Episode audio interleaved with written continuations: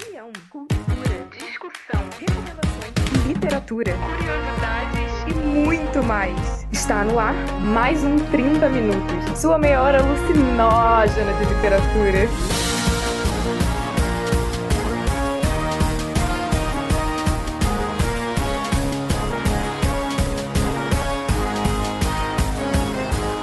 apresentado por ele, que escreve e troca fraldas, Vilto Rei. Um quadrinho dela, um quadrinho do bebê, um quadrinho dela e do bebê, ela diz oi, e daí no último quadrinho tá ele, tipo, abrindo no berreiro, e ela, eu não fiz nada, eu não fiz nada. E também com a participação dela, pré-candidata a Fora Temer 2018, Cecília Garcia Marcon. Quando você vê as publicações dela com 3 mil, 4 mil compartilhamentos, você fala, mano, você vê que na verdade você tá falando com uma galera gigantesca, assim, e que se identifica com aquela situação e aí você consegue perceber que não se trata de uma coisa só sua ou do seu grupo social, mas se trata de questões geracionais, assim. E ele, que quer sentir a mão do Saramago, José Figueiredo. O livro, no fundo, e as tirinhas funcionam porque elas são falhas sucessivas que a gente comete na vida, desde, sei lá, escolher a roupa, que combina com todo mundo e dá certo, chega na gente, parece um bujão, até, sei lá, tipo, a coisa de procrastinar, de. Cara, de procrastinar, eu acho que se ninguém não fez pelo menos isso uma vez na última semana, ah, você não é um adulto de verdade.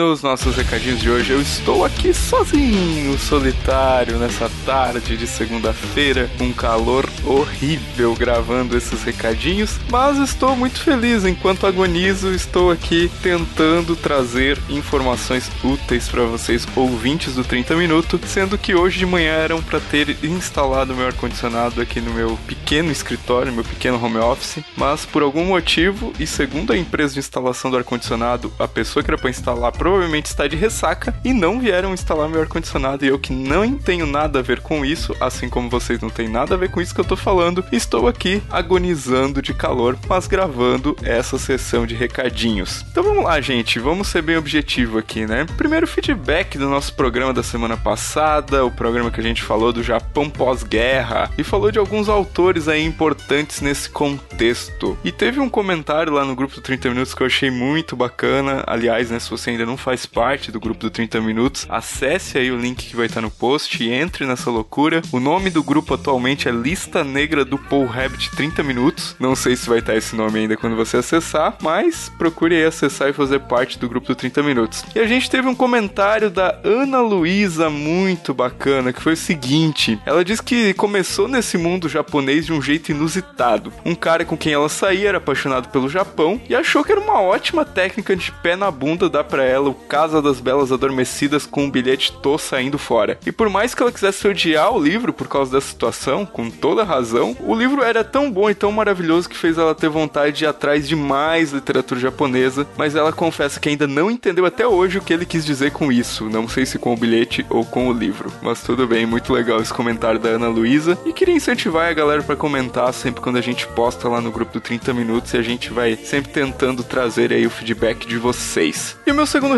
recadinho hoje é a respeito da editora Nocaute, mas a respeito também da nossa queridíssima, queridíssima Cecília Garcia Marcon, que estará lançando seu Tarja Preta também em Campinas. Então você que é de Campinas ou proximidades, ou mesmo de longe quiser prestigiar a Cecília, no dia 24 de março de 2018, na livraria Leitura, ali no Shopping Dom Pedro, no piso superior ali do shopping, vocês vão encontrar a Cecília a partir das 3 horas da tarde, lá autografando, dando boas risadas, batendo papo e levando mais esse lançamento da editora Nocaute, o seu livro Tarja Preta Meu Ano com Depressão, um livro muito bacana que a gente já fez podcast a respeito. Se você quiser conhecer um pouquinho melhor do livro, ouça aí o link que vai estar no post. E também confirme sua presença lá no evento, né? Afinal, a gente sabe que quanto mais as pessoas confirmam, mais pessoas vêm e mais gente se interessa pelo lançamento. É assim que funciona. Então conto aí com a ajuda de vocês em mais esse lançamento da Nocaute. E meu último recado é um aviso aí da Rusga, né? Quem sabe você ainda não acessou a Rusga, você não conhece a Rusga Cursos para Escritores, que é mais um projeto do Grupo Homo Literatos. Então venho fazer aqui o convite para você participar e fazer o curso gratuito Hábito de Escrever, que é um curso para você que tem dificuldade de criar aquele hábito, que às vezes fica procrastinando, que às vezes fica adiando, mas no fundo, no fundo você quer sim escrever um livro, você quer sim até talvez escrever outra coisa, escrever uma monografia, escrever o que quer que for. Esse curso com certeza vai ajudar bastante vocês e também vai estar o link aí no post para vocês conhecerem o curso Hábito de Escrever. Vamos então pro podcast do nosso programa de hoje.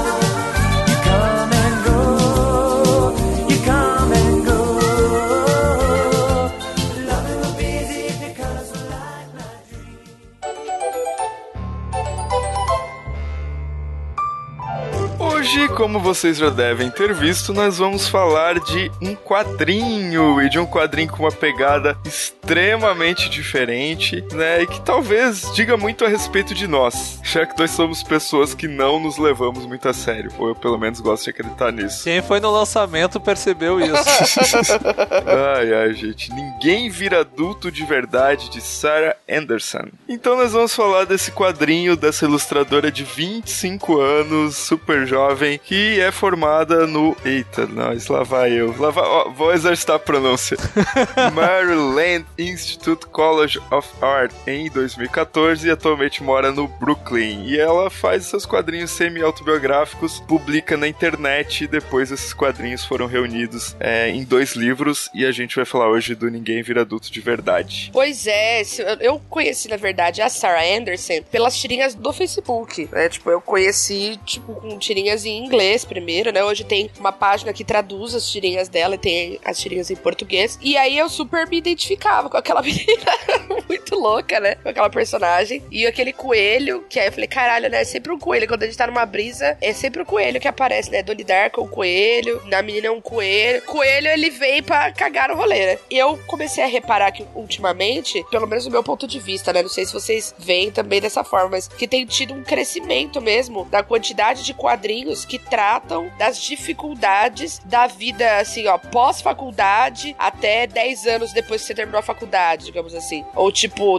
algo assim, metade da faculdade que você já tá sabendo que vai dar merda, porque você fala, ih, essa bosta aqui nem era tudo que me falaram, tá? E aí depois, até tempo ali, uma década depois ali, essa solidificação da vida adulta, né? Que é tipo, receber o primeiro boleto, tomar o primeiro susto com a fatura, falar, nossa, mas como que aqueles Uber de 7 reais viraram mil reais de fatura? O que aconteceu? entendeu? É passar por essas situações, assim, e não querer sair de casa e, e, por aí vai. Eu acho que começou a ter uma onda de vários quadrinhos e memes até que tratam dessa situação. Isso de alguma forma retrata alguma coisa sobre o momento que a gente tá vivendo. Eu não sei o que, que vocês pensam sobre isso. Ah, é divertido pensar que a gente, a gente tá refletindo sobre que essa é a nossa geração, mas também não, não se levando muito a sério, que é meio característica nossa, então. Acho que por isso que encaixa que dá certo, entendeu? Tipo, esse livro da Sarah, porque, tipo, ela pega situações reais e normalmente o banal, assim, que a gente leva como banal. Tipo, a coisa de se defilar, eu acho que é o meu quadrinho preferido, assim, que ela faz. É dois quadrinhos e, tipo, mostrar diferenças nossas de idade, como a gente muda com o tempo e como a gente se via no passado. É divertido ver esse gente que nem ela fazendo quadrinhos quadrinho e não fazendo um quadrinho assim sério. Não, é, é legal o bagulho sério? É, mas sei lá, de vez em quando é bom ter o Donnie Darko meio doido, que nem a se falou lá. É os momentos que a gente tá sozinho e fudido. Eu acho engraçado que numa entrevista ela falou assim que, tipo, ela tava no segundo ano de faculdade, já fazia anos que ela desenhava quadrinho. E um dia ela tava meio aborrecida, pegou, abriu o Paint, né? Como todo mundo faz. E pegou e desenhou aquele quadrinho ali, tipo, mega simplão, assim, e postou no Tumblr. E dali começou essa série de quadrinhos, assim. Mas mas uma coisa que eu acho bem interessante, acho, de refletir essa questão da vida adulta e através de quadrinhos, já é uma espécie de uma subversão, assim, sabe? Vai num contraponto com aquela ideia de uma seriedade, é, de uma arte que já está bem estabelecida, sabe? É aquela ideia bem tradicional do que é arte. E, tipo, fazer isso através do quadrinho já é uma, uma coisa meio subversiva do não se levar a sério, sabe? Da nossa geração. Não sei se isso faz sentido para vocês. Esse tipo de quadrinho especificamente esteticamente, ao contrário dos outros que a gente já comentou esse ano, que tem outras ideias, outras funções, eu acho que a concepção desse quadrinho é condensar algumas coisas, assim, sabe? Então eu vejo que tem muito. É, é concentrar mesmo, assim. É, não é à toa que foi traduzido para tantos idiomas, não é à toa que pega tantas faixas etárias e uma geração inteira se identifica com aquilo, assim, sabe? É, eu acho que o que tem ali condensa uma série de questões que são muito particulares, assim. Não sei se eu fico pensando se é uma coisa de subversão ou não, assim, sabe? Eu não pirei nessa. Mas eu, a minha questão é assim: nós estamos sentindo necessidade de falar algumas coisas. Como mulher, eu observo que uma das coisas que está sendo necessária falar ultimamente é sobre como ser mãe tem momentos de muito horror. Então a gente pode ver que o aumento que teve de produção de conteúdo de jovens mães dizendo é, que maternidade não é, nossa, esse paraíso, essa coisa gregária, contemplatória, que gravidez é um cacete, que é difícil pra caramba, que fica, a mulher fica meio maluca mesmo com os hormônios sofrendo pra caramba, e que tem o parto, que são outras tantas violências, e a amamentação e os julgamentos e tudo mais, e uma cobrança de você fazer tudo ao mesmo tempo. Então, esse foi um conteúdo que cresceu. Outro conteúdo que cresceu, a galera falando como não se sente preenchida com a sua carreira. E eu acho que é aí que a Sarah Anderson pega, assim, tipo, beleza, a gente trabalha e a gente vai com, sei lá, a gente ainda tem dentro da gente uma criança mal-humorada que agora que tem dinheiro vai no mercado e compra aquilo que quer, tipo, compra tudo, todo o salário em nuggets e molho barbecue e é isso aí. Uma coisa que, como se fosse essa nossa geração não sabendo ser adulta nesse novo contexto. Eu não sei se é subversivo, mas eu acho que retrata uma necessidade de falar sobre. Retrata que isso tá muito forte. E aí, quando você vê as publicações dela com 3 mil, 4 mil compartilhamentos, você fala, mano, pensar que isso em termos de Facebook é gigantesco, assim. Essa quantidade de compartilhamento, ou quantas pessoas salvam, ou quantas curtidas tem as páginas que traduzem as tirinhas dela, você vê que na verdade você tá falando com uma galera gigantesca, assim. E que se identifica com aquela situação. E aí você consegue perceber que não se trata de uma coisa só sua ou do seu grupo social, mas se trata de questões geracionais, assim. Acho que a nossa geração vive, quando eu converso com alguns amigos, eu falo que essa geração da nossa idade vive o desapontamento de ter acreditado na ilusão da carreira. De que, tipo, nossa, agora que você vai ter o seu diploma, principalmente a gente que é a primeira geração de ensino superior, é, agora que você tem o seu diploma, você vai ver como as coisas vão dar certo. E não muda porra nenhuma, pelo contrário. Errou! Errou! Dá vontade de dizer pra pessoa, né? Errou, né, seu filho da puta? É, tu tá me enganando, é. Ah, vai dizer que não. É bem isso, ah?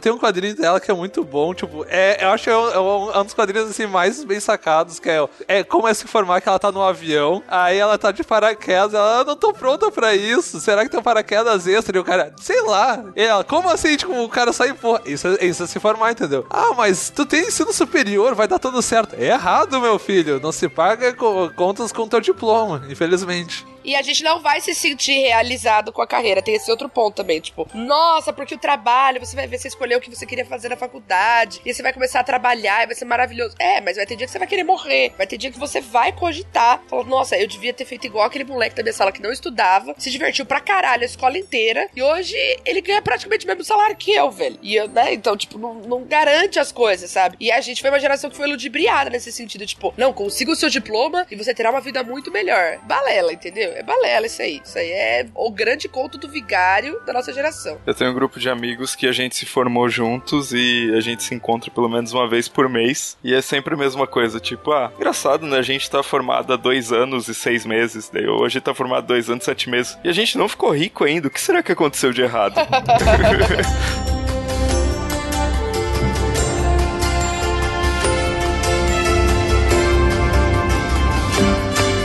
uma coisa que a Sarah também fala em entrevistas, né? Tem uma entrevista bem legal que perguntou pra ela, tá, mas a tua personagem é a Sarah. Ela falou, sim, é a Sarah. Mas, tipo, eu nunca coloco o nome da Sarah no quadrinho, porque eu gosto de ouvir como as pessoas dizem, meu, isso é tão eu. Bem generoso também, né? Porque, tipo, ela não quer ganhar um confete do que ela tá fazendo, ou do que ela pensou, ou ela construiu, nem nada. Ela quer mostrar, falar assim, gente, na real, eu sei que nós estamos tudo fodidos. Deixa eu fazer um desenho aqui para vocês do quão fudido a gente tá. Olha, a gente tá fudido por esse aspecto. Aí vem uma tirinha. E por esse outro também. E vem outra tirinha. Ah, é, também tem esse. Mais uma tirinha, entendeu? É, eu, acho, eu curto essa ideia de, de não ter um, um nome a personagem, assim. Tem uma sequência dela de expectativa realidade que é sobre estética, tipo, coque meio solto em algumas garotas. Aí mostra a menina linda do lado. Coque em mim. Tá parecendo uma cebola. Tipo, a menina tá parecendo uma cebola. Roupa da moda X numa menina. Aí nela, tipo, eu tô parecendo um botijão de gás amarrado pela cintura. Aí, tipo, ela vai mostrando várias dessas, entendeu? Tipo, sei lá, tem hora que parece que você vê as coisas e olha pra você e fala, cara, alguma coisa de errado comigo, não é possível que todo mundo ficar bem com essa porra e eu me olho e continuo me achando uma merda, entendeu? Então esse é um dos que, nossa, a primeira vez que eu vi, foi, acho que foi um dos primeiros que eu vi, nossa, eu rachei muito o bico. Falei, gente, só verdade. Você olha o penteado, segue o tutorial do YouTube, você se olha no espelho e fala, ué, que bosta, o que, que aconteceu? nossa, gente, não, pera, eu juro que não era pra ter ficado assim. Mas já era, já foi, né? Fudeu. Tem um aspecto assim, quase como se todo mundo que tá lendo as tirinhas e tal, tivesse, na verdade, conversando entre si, assim, sabe? Tipo, nossa, é verdade, lembra aquela vez e tal, etc, etc. E isso que eu acho o mais legal dessa tirinha. Por isso que eu fiquei muito contente quando o Vilto propôs este tema, porque dá a oportunidade da gente falar sobre como é fazer um murinho das lamentações, né? Este é o cast Muro das Lamentações, não é isso? Não, e também eu propus esse livro, cara, porque eu quase coloquei ele como a minha melhor leitura do ano passado.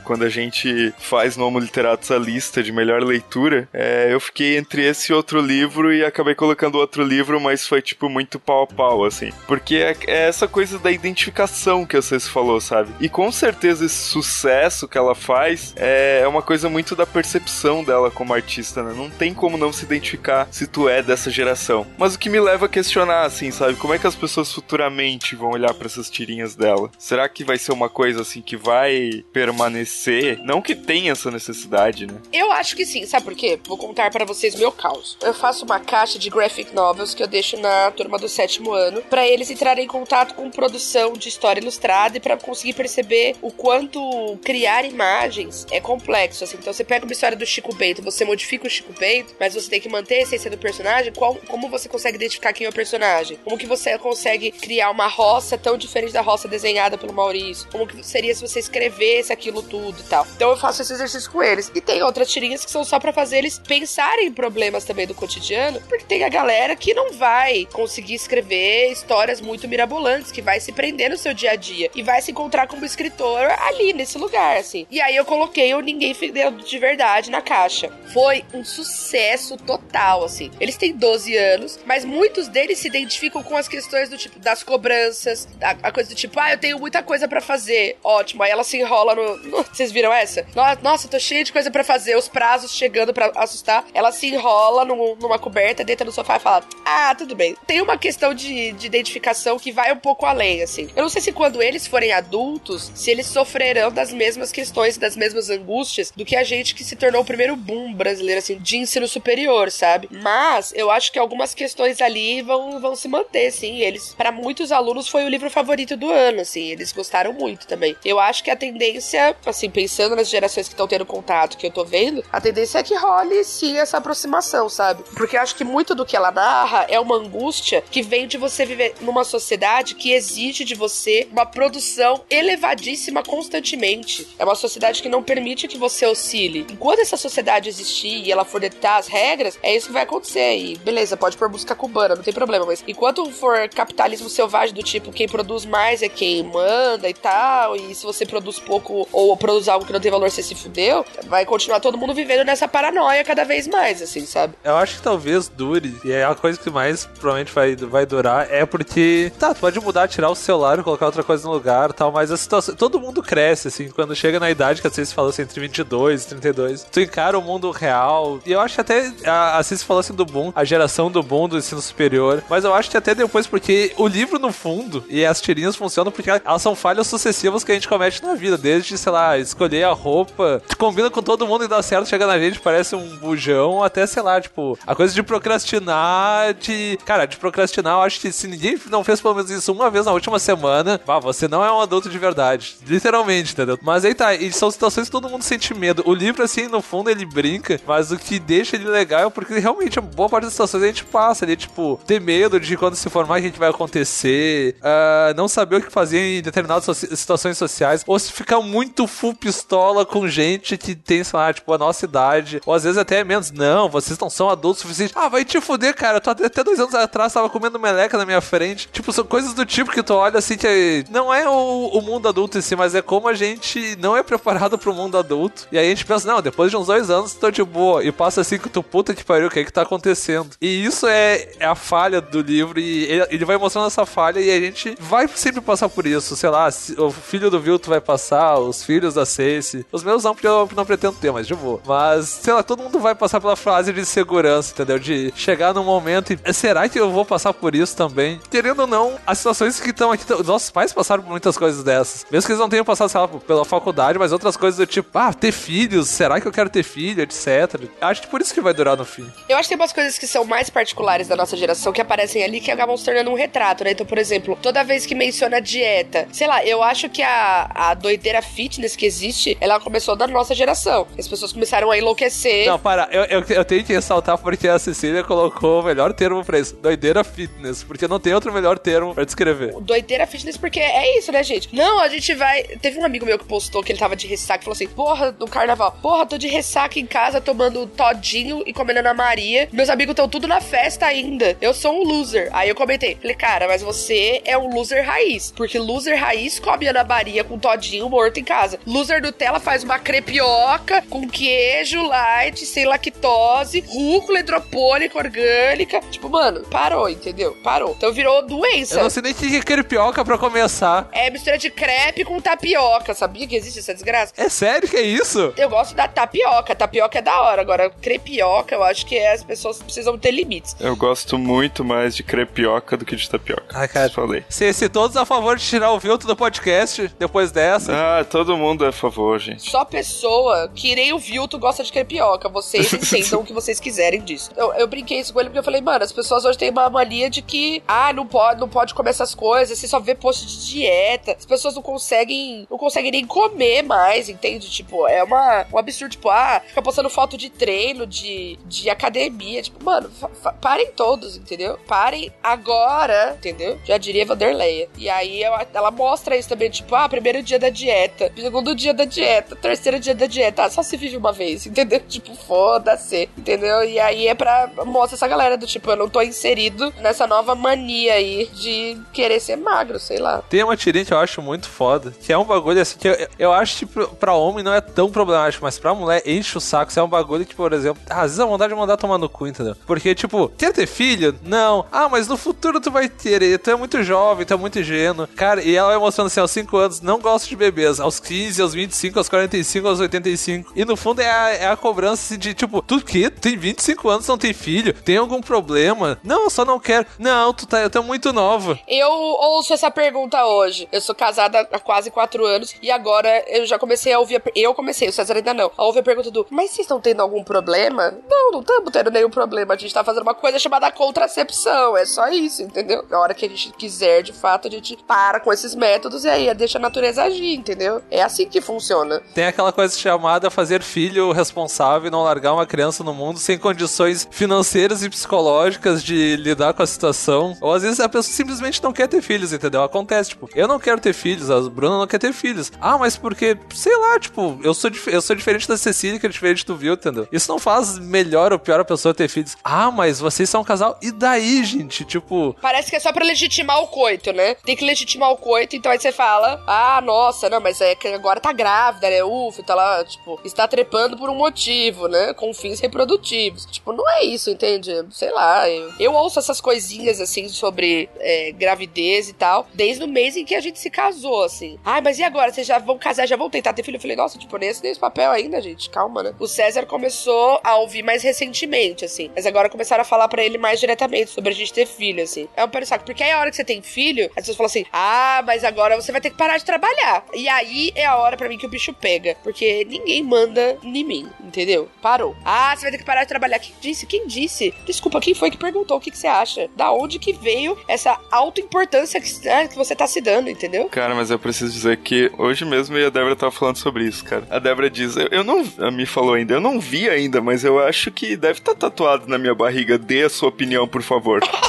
a Débora é maravilhosa. Porque não pode, cara. Todo mundo chega querendo dar a sua opinião, sabe? Sobre tudo, sobre tudo, sabe? Tipo assim, parece que a pessoa tem, sei lá, tá aprendendo a falar, porque tudo as pessoas estão te ensinando a fazer, assim. Não é exagero, cara. Não, eu acho que é isso, tipo, as pessoas gostam muito de ouvir a própria voz, entendeu? Eu acho que esse é um problema que precisava ser consertado na criação. A galera curte ouvir a própria voz. É, elas perdem a chance de ficar quieto, cara. É uma chance tão boa e elas insistem em perder essa chance, sabe? Eu acho isso incrível.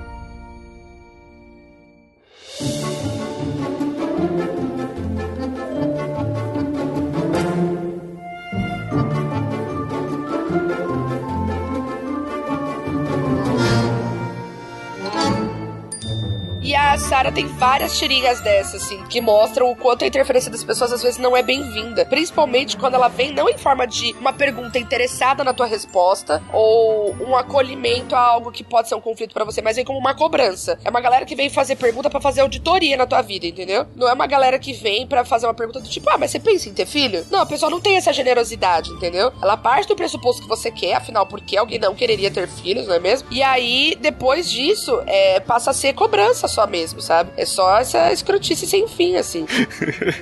tá virando aquele cast mesmo do Muro das Lamentações, não tem jeito. Mas é isso, virar adulto. Não, ninguém virar adulto é isso, então. Exato, gente. Se você virar adulto e você não resmunga, tá errado. Você tá fazendo errado. Posso falar das linhas de tirinhas que eu gosto muito? As que ela compara comportamentos de amigos com comportamentos de amigas entre si. Eu adoro. Tem uma que o cara corta o cabelo, aí o amigo achou da hora, e aí ele fala: Ah, da hora aí o seu cabelo. Aí outro, obrigado. Aí fica um silêncio. Mas assim, só tô falando mesmo, na moral. Tipo, morrendo de medo dos julgamentos que podem ser feitos a partir de um elogio básico com a aparência, assim. Lá, embaixo, assim, as duas amigas. Nossa, esse vestido ficou lindo e você? É mesmo? Aí a amiga levanta assim, nossa, e esse sutiã? O que, que você achou? Tipo, nossa, não, ó, você, você gostou dessa roupa, mas olha minha calcinha. Nossa, menina, você acha? Então, tipo, uma outra relação, assim. Eu gosto porque essas tirinhas, elas quebram com uma ideia de que as mulheres não conseguem ser amigas, sabe? Tem vários momentos, várias tirinhas dela em que ela coloca as mulheres como amigas, assim, e não como inimigas entre si. E isso eu acho fundamental, assim, acho que é, acho que é importante e é algo que eu acho bastante legal de ser reforçado, assim. Então tem várias tirinhas aqui, ah, um dia que ela tá se sentindo mal, e aí as amigas falam assim, por que você tá se sentindo mal? Você é maravilhosa, linda, perfeita, que boca, que inteligência, meu Deus. E aí começam a sair carregando ela, assim, igual um rockstar, sabe? É outra tirinha que eu gosto muito, que tá nessa pegada também da amizade das amigas, assim. E também porque nas que aparecem os rapazes,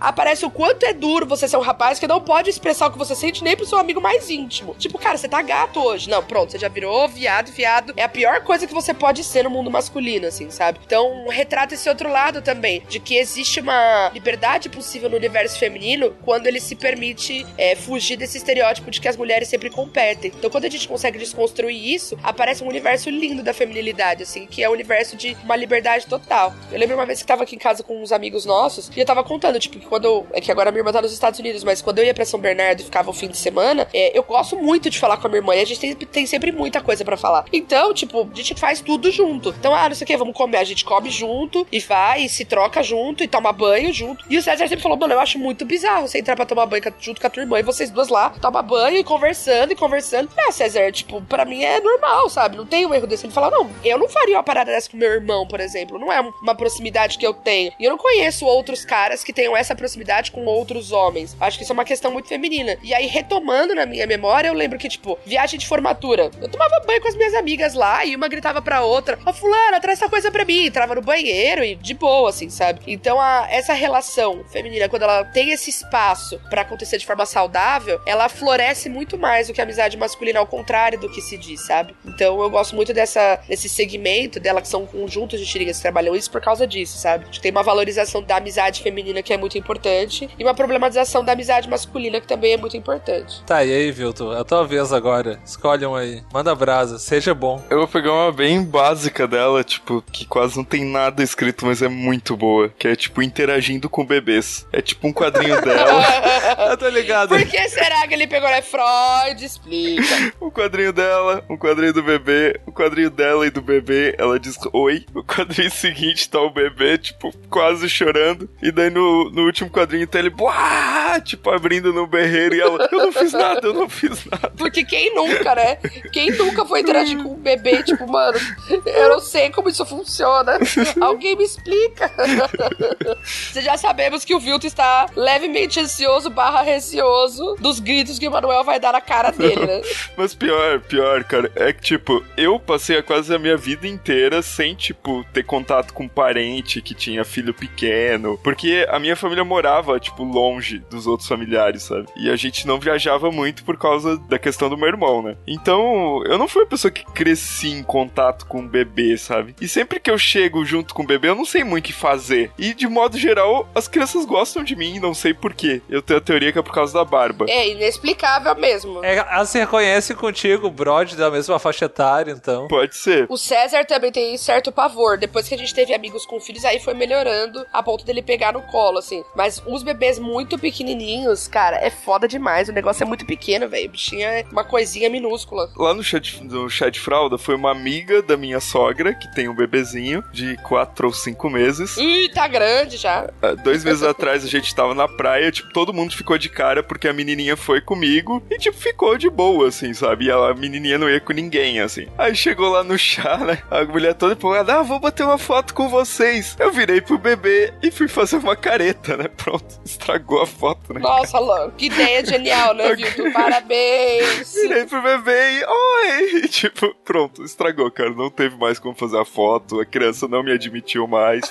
Aí eu me lembrei dessa tirinha lá no chá de fralda. Eu só queria acrescentar mais uma tirinha, pode? Que é uma que eu até citei no meu livro, na verdade. Ela tá carregando uma pedra, bem pequenininha no começo da história, que está escrito estresse. Ela, estresse? Não, eu tô de boa. Tá? Não, tá, você precisa de ajuda? Não, tá tranquilo. E a pedra vai aumentando. Tem certeza? Você não parece bem. Não, tá tudo ótimo. Na última, ela, aqui, ó, tô firme. Tipo, é a pedra esmagando ela, assim, escrito estresse, e ela com os polegares pra cima, assim. Tipo, essa é a tirinha que me representa na vida. Não, não, tá tudo bem, ó. Tô até com os polegares pra cima aqui. E, tipo, pã, uma pedra em cima, sabe? Nossa, eu gosto muito dessa tirinha. E eu já coloquei ela em prova pros alunos. Posso falar de um bem ligeirinho? É, é um muito tosco, mas eu acho legal. Tipo, é mostrando ela indo comprar roupa, aí ela põe um P que é gigantesco dela, aí ela põe um G que é minúsculo e ela. Como eles decidem essas coisas? Aí tem, tem o quadrinho de baixo, é um cara com um dardo assim e uma mira. Qual o tamanho desse aqui? Vamos descobrir o cara mirando o dardo assim, P, P, P, G, extra G, M, porque tipo, é um bagulho muito filho da puta assim na vida. Tu compra um tênis 36, 40 num e 40 do outro são diferentes. Uma roupa G num é gigantesco, na outra G é minúsculo. Cara, como é que se decide isso? Né? Como, como é que tu vai virar adulto se tu não consegue nem comprar uma roupa que diz que é o mesmo tamanho e não é, entendeu? É, como é que você vai virar um adulto? O Jefferson desencanou. E a última que eu vou citar é comentários na internet. Que é a, a Sarah dizendo, eu tenho uma opinião. Daí vem outro carinha, bem, eu tenho uma opinião sobre a sua opinião. Aí vem uma outra, a minha opinião é que eu não gosto da sua opinião sobre a opinião dela. Aí vem outra, tenho 12 anos e meus pais não me controlam, então vou dar minha opinião sobre a sua opinião, sobre a opinião dele, sobre a opinião dela. Daí na última parte é só a Sarah, melhor sair de fininho. E tipo, é muito a internet, tá ligado? Ela resumiu toda a reação da maioria das pessoas em uma tirinha, cara. Teve um segundo livro que foi lançado, que acho que vale a pena deixar.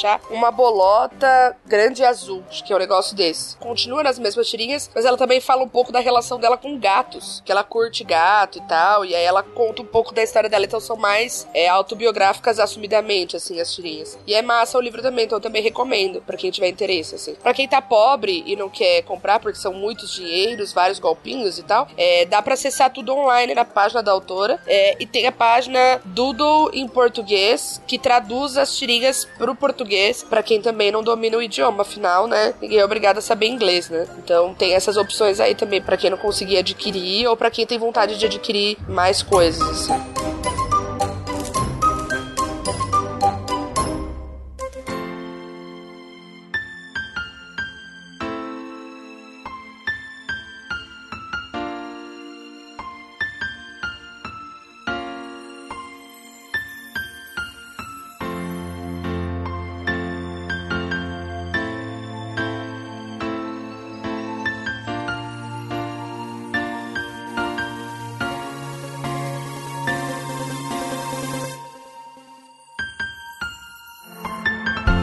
Encerrar esse cast, claro, nós queremos aí ouvir as nossas perguntas para os nossos ouvintes. Bom, gente, é o seguinte: coloquem aí se vocês já conheciam o trabalho da Sara, se conheciam o que vocês achavam, se vocês também eh, sentem essa identificação que a gente mencionou aqui. E, se possível, compartilhem histórias de vocês, como a do Jefferson aqui e tal, ou a do Vilto, que fez uma criancinha chorar. Compartilhem histórias de constrangimento sobre virar adulto. E aí a gente pode fazer um super muro das lamentações gigantesco no grupo e vai ser lindo, divino e maravilhoso.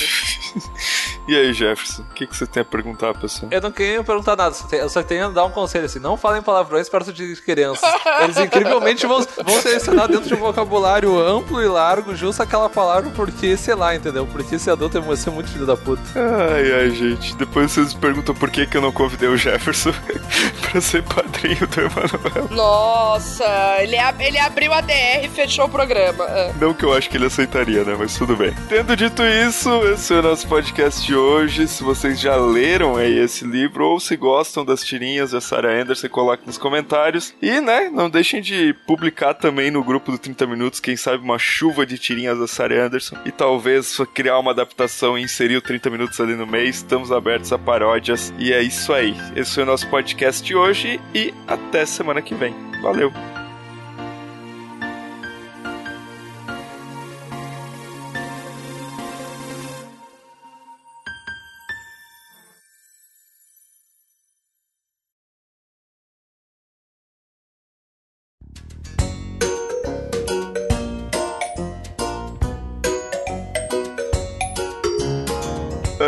Jefferson eu lembrei da história. Pode falar do teu sobrinho? Ah, cala a boca, cara. Não, não, não fala isso, cara. Se um dia minha irmã descobre. ah, Cara, eu descobri. Se, ah, se um dia minha irmã descobre que eu, que eu, que sei que. Ah, ela, vocês podem contar só pra eu ficar sabendo. Tipo, o bebê corta, ninguém não vai, vai a público, mas eu posso ficar sabendo, né? Tipo, a minha irmã é. Tipo, ela trabalha em um hospital e, tipo, ela morava em Canoas, que é do lado de Alegre, numa casa minúscula, entendeu? E a casa era tão minúscula que eu vivia batendo o pé nos cantos, assim, tipo, da porta, nos móveis. E eu sou meio boca aberta, entendeu? E eu tive passar dois dias com a Carol, porque, sei lá, tipo, eles estavam muito tempo só cuidando dela e ela, tipo, ah, ela era pequena, entendeu? Eles precisavam tirar uma umas férias pra eles. Aí foi no segundo dia, assim, eles estavam voltando, eu bati e voltando a coisa, eu, merda, e ela, merda. E eu parei, deu um silêncio, eu, Carol, ela, merda. E é. Ninguém tá preparado pra isso, cara. E aí a menina, né, na primeira palavra dela, né? É, é, a minha irmã nunca teve certeza se ela tava falando o que ela tava achando ou não, mas ela. Ô, se eu, eu passei horas falando assim, ó, mamãe, mãe, papai. Carol, vamos lá, Carol. Mãe, E papai. aí o Jefferson passou as horas seguintes ensinando ela a falar mamãe. pra quando a irmã dele chegasse. Ninguém vira adulto de verdade mesmo. Esse- essa é uma boa prova. Ah, não, meu, não tira essa história do cast, não. Essa história é mó boa. Põe, Beber, põe me fode depois disso. Libera a história aí, Jefferson, pelo amor de Deus. Essa história é muito boa. Gente, eu tô morrendo aqui. Eu tô morrendo, eu tô morrendo.